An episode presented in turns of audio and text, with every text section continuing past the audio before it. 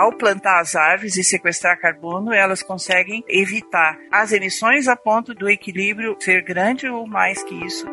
A gente percebe uma preocupação no contexto de bacias hidrográficas. Existem vários braços de resposta do setor com relação a mudanças climáticas. Vamos falar sobre o avanço no cultivo de árvores para fins industriais que beneficiam a natureza? Então fique ligado no bate-papo que começa agora. Bem-vindo ao IbaCast, o podcast do setor de árvores cultivadas.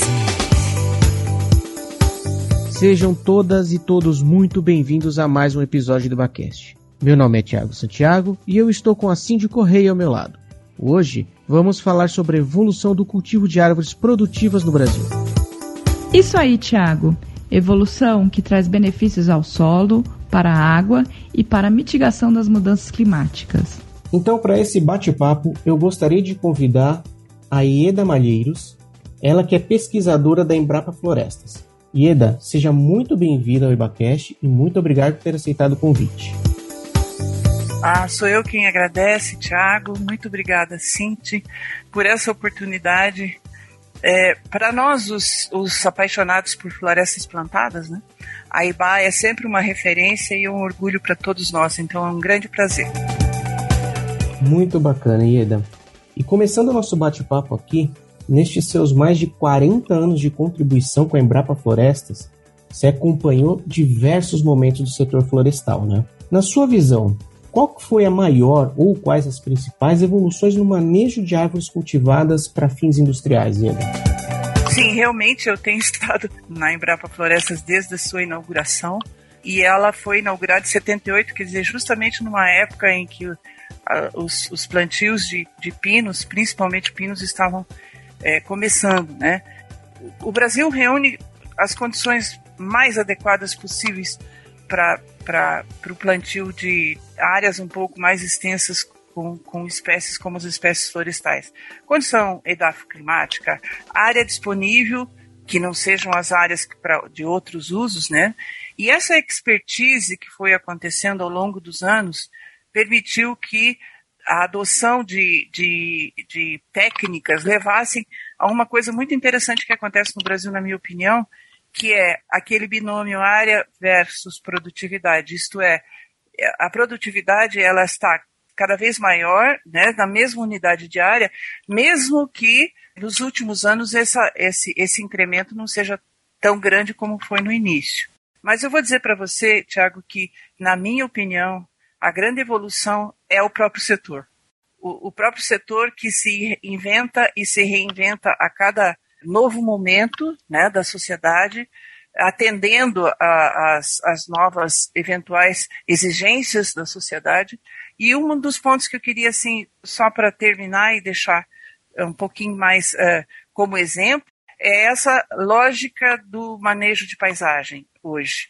Né? Isto é, a, além de você estar preocupando com o que tem na propriedade, APP, reserva legal, isso isso as empresas florestais dominam há muito tempo, inclusive com essa fantástica área de florestas nativas que hoje existem dentro das empresas. Mas, a, além disso, a gente percebe uma preocupação no contexto de bacias hidrográficas, no contexto de paisagem, com corredores e, e quer dizer, extrapola um pouco só o limite da propriedade. Para mim, isso é uma grande evolução.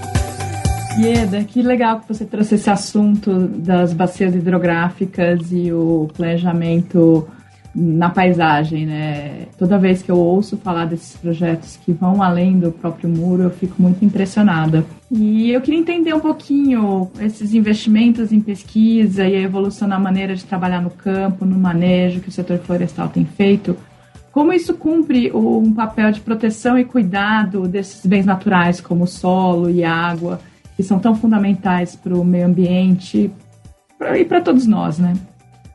Muitas iniciativas têm sido feitas no sentido de você é, olhar com mais cuidado qual é o impacto que as florestas plantadas têm sobre determinados indicadores de qualidade do, do ambiente. Né? É, o que nós fizemos, e eu queria fazer esse recorte sobre o trabalho que foi feito dentro da Embrapa, em conjunto com a IBA, foi que em 2017 nós nós editamos um livro chamado Plantações Florestais, Geração de Benefícios com Baixo Impacto Ambiental. Isso porque, justamente para tentar reunir é, é, em uma obra, embora sem a pretensão de exaurir, porque isso jamais será possível, né? naquele momento, reunir em uma obra as melhores ou as contribuições mais palpáveis que principalmente os pesquisadores da Embrapa tinham com relação a esses temas. Não quer dizer que as contribuições de outras instituições não fossem grandes e são. Bom, nós criamos alguns indicadores de sustentabilidade, né? E, e com base nesses indicadores, nós criamos uns indicadores para ambiente e indicadores socioeconômicos. Nós identificamos dentro dos diversos indicadores aqueles que nós achávamos que eles poderiam contribuir mais.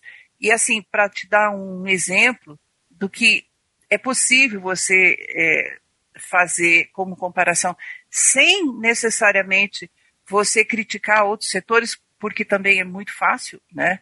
É que a gente trabalhou assim, é, o, é, em termos de água, né? O eucalipto, por exemplo, ele consome menos água, ou mais ou menos a mesma coisa que as plantações de café e laranja. É mais ou menos equivalente.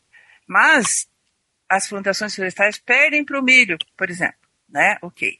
Perde para a batata. Só que quando você vai ver o, o, o que é produzido né, de, de biomassa é, por, por unidade né, de uma floresta e de uma plantação de milho ou de batata, as florestas de eucalipto se tornam, entre aspas, mais eficientes, porque elas produzem é, muito, muito mais em, em, por unidade do que essas outras culturas. Todos nós precisamos comer milho, todos nós precisamos comer batata, está tudo ótimo, mas é só, é só uma, é, forma da gente entender que, às vezes, o fato da árvore, pelo fato dela ser grande, né? E quando você põe um monte de árvore junto, aí fica maior ainda, né? Pode dar a impressão de que, por exemplo, vai exaurir o solo, vai fazer isso, vai fazer aquilo. Existem picos de crescimento, né? Por exemplo, no caso da água, é, em, que, em que realmente a, a, a exigência é um pouco maior, mas isso é pontual, né? E isso acontece a, o, o, que a gente queria colocar e, e, que eu sempre gosto de lembrar é que isso acontece em todas as culturas, né? E o grande desafio do ser humano é justamente acomodar essas situações e conviver com, com é, o, o menor risco possível. O mesmo nós temos para água, para agrotóxicos, por exemplo, isso é, é muito comum o pessoal dizer que usa barbaridade. E os nossos pesquisadores mostraram exatamente que é, não é bem assim. Muito bacana, Ieda. E a gente não consegue falar sobre o setor de ervas cultivadas sem falar sobre mitigação dos impactos de mudanças climáticas. Esse é um setor que sequestra gás carbônico da atmosfera, é um setor que estoca carbono em seus produtos. Você consegue falar um pouquinho mais sobre isso com a gente? Posso. Existem vários eh, braços né, de resposta com relação do setor com relação às mudanças climáticas. Né? É, uma, uma das coisas é que ele remove o estoque de carbono de áreas cultivadas, mas tem a tal da emissão evitada, né? Que as indústrias de base florestal elas passam a até às vezes trabalhar no negativo no, no sentido assim do balanço positivo para elas, né? Isto é, elas elas é, é, ao plantar as árvores e sequestrar carbono, elas conseguem é, evitar essa essa essa emiss, as, as, emissões a ponto de, de, de, do equilíbrio ser grande ou mais que isso ter vantagens é, na soma numérica. E, e também tem o meio o carbono estocado no produto. A gente, a gente não pode deixar de comentar que uma mesa vai estar com carbono estocado nela enquanto ela existir. Até que ela vá para o lixão e, e, se, e nem deveria, porque além disso, nós estamos, por exemplo, num projeto em que você aproveita é, resíduo de madeira, os artesãos aproveitam resíduos de madeira, fazem coisas lindíssimas, com valor agregado altíssimo, né? Então, a madeira, ela, ela acaba é, tendo uh, finalidades importantíssimas, né? É, porque essa lógica do reciclável, né? Então, é, emite, sequestra, emite, sequestra, mas em períodos é, muito longos. Então, eu vejo vantagens pelo lado da própria, da própria atividade em si, né, no campo, vejo vantagem das instituições, das empresas florestais, que, que, que claro, todo mundo emite, né, nós estamos emitindo agora, mas as empresas conseguem é, quantificar os benefícios que as suas próprias plantações têm e parte desses produtos, né, é, eles acabam ficando sequestrados, a parte do, do carbono acaba ficando sequestrado nos, nos produtos, né. É, eu acho que uh, as plantações, as 10 milhões de hectares que nós temos, vamos usar 10 milhões, que é aquele número, né, arredondado, 10 milhões de hectares plantados que nós temos hoje, eles devem ser suficientes para sequestrar uma boa parte do que o Brasil, para compensar uma boa parte do que o Brasil, Brasil emite. Agricultura, por exemplo. Eu tenho, eu tenho convicção de que isso, é, essa equação é favorável. Ieda, é incrível ver que o Brasil produz tanta ciência e que tem uma mulher inteligente e poderosa como pedra fundamental nesse processo. Obrigada por conversar aqui com a gente. Eu queria perguntar mais uma coisa, que eu sei que ninguém para nesse setor, né? Nem Embrapa, nem você, nem as empresas. E para frente, olhando para o futuro, quais os desafios ou quais as oportunidades que o setor de árvores cultivadas tem para avançar? Nós estamos num momento de algumas mudanças, né? Então, assim, o que, que é importante para o setor? Alavancagem das florestas plantadas, no Serviço Florestal Brasileiro, né? Estava no mapa, agora está no Serviço Florestal Brasileiro, porque é, houve um, um, um decreto da, presidencial que reestruturou o mapa e colocou, e colocou definitivamente as florestas plantadas como um, um dos temas do serviço florestal, porque estava assim, o serviço florestal dentro do mapa e as florestas plantadas dentro do mapa, mas não necessariamente como mandato comum. Então, essa internalização dentro do mapa cada vez mais forte. O papel das câmaras setoriais é muito importante. Eu acho sim no sentido da gente estar atento, né, para a necessária modernização que o setor tem que ter, né. É, a gente também tem desafios, né. Então nós temos que continuar é,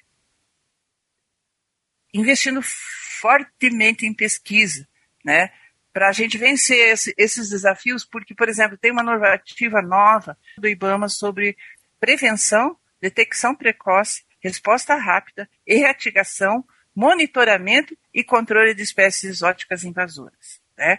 Dependendo do conceito de espécie exótica invasora, muitos problemas acabam acontecendo, né? É, e, e, é só a pesquisa que vai ajudar a dizer, olha, gente, de novo, uma coisa é uma coisa, outra coisa, outra coisa.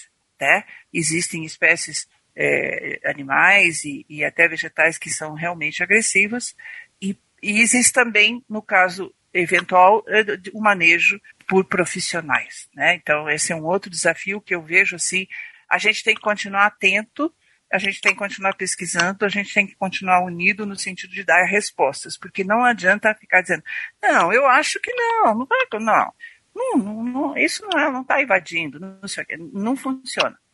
O que funciona é, tá aqui, ó, traga os teus números que eu mostro os meus, né? Nós estamos trabalhando nisso faz X tempo. Se nós temos alguns projetos na Embrapa com isso, né? Vamos ativar agora novamente conversas com as associações de, de produtores no sentido da gente se tornar um pouco mais fortalecido, né? E outra coisa, assim, de que é importante é que o Brasil tem alguns compromissos aí, né, de plantio de 12 milhões de hectares para um lado, o plantar floresta com seus 2 milhões é, no, no Plano Nacional de Desenvolvimento de Florestas Plantadas. É, então, existe, existem uns números que estão na baila, como desafio, como futuro, né? Por outro lado, existe uma coisa que todo mundo está chamando de senhor mercado, né? Nós devemos ter a quantidade de florestas plantadas necessária e suficiente para os usos que, que, que delas dependem, né? É, e, e, é ampli, essa ampliação de, dos fomentos, né, pelas, pelas empresas, ele é extremamente benéfico em vários sentidos, né? mas também é outra é, vertente é, em que a parte social tem que ser muito bem monitorada. Eu vejo sim, Cid, talvez existam muitos outros desafios, mas eu quis colocar para você os desafios macro. Muito legal, Ieda. Como a gente está chegando no final do nosso bate-papo aqui, como a Cindy disse, é sempre um prazer ter alguém com esse conhecimento, essa bagagem que você tem. Então, queria te agradecer pela participação e deixar as portas abertas para você voltar mais vezes. Muito obrigado, Ieda. Sou eu quem agradece a você, Thiago, sou eu quem agradece a você, Cindy. Essas oportunidades são muito boas e vocês da IBA, vocês estão é, trazendo justamente essas visões, que com certeza têm visões muito diferentes, né? E profissionais extremamente habilitados que podem, inclusive, colocar a própria IBA para pensar em determinados temas, né? considerando a complexidade. Então, é, eu desejo para vocês muito sucesso nessa iniciativa de vocês e me tornarei uma das, das dos seus espectadores hoje em dia. Ieda, muito obrigada pela sua contribuição e troca de conhecimento. E para você que nos ouviu até agora, esperamos você numa próxima saber mais sobre como nossas árvores cultivadas contribuem no seu dia a dia, siga nossas redes sociais em arroba Indústria Brasileira de Árvores no Facebook, arroba Iba Oficial no Instagram.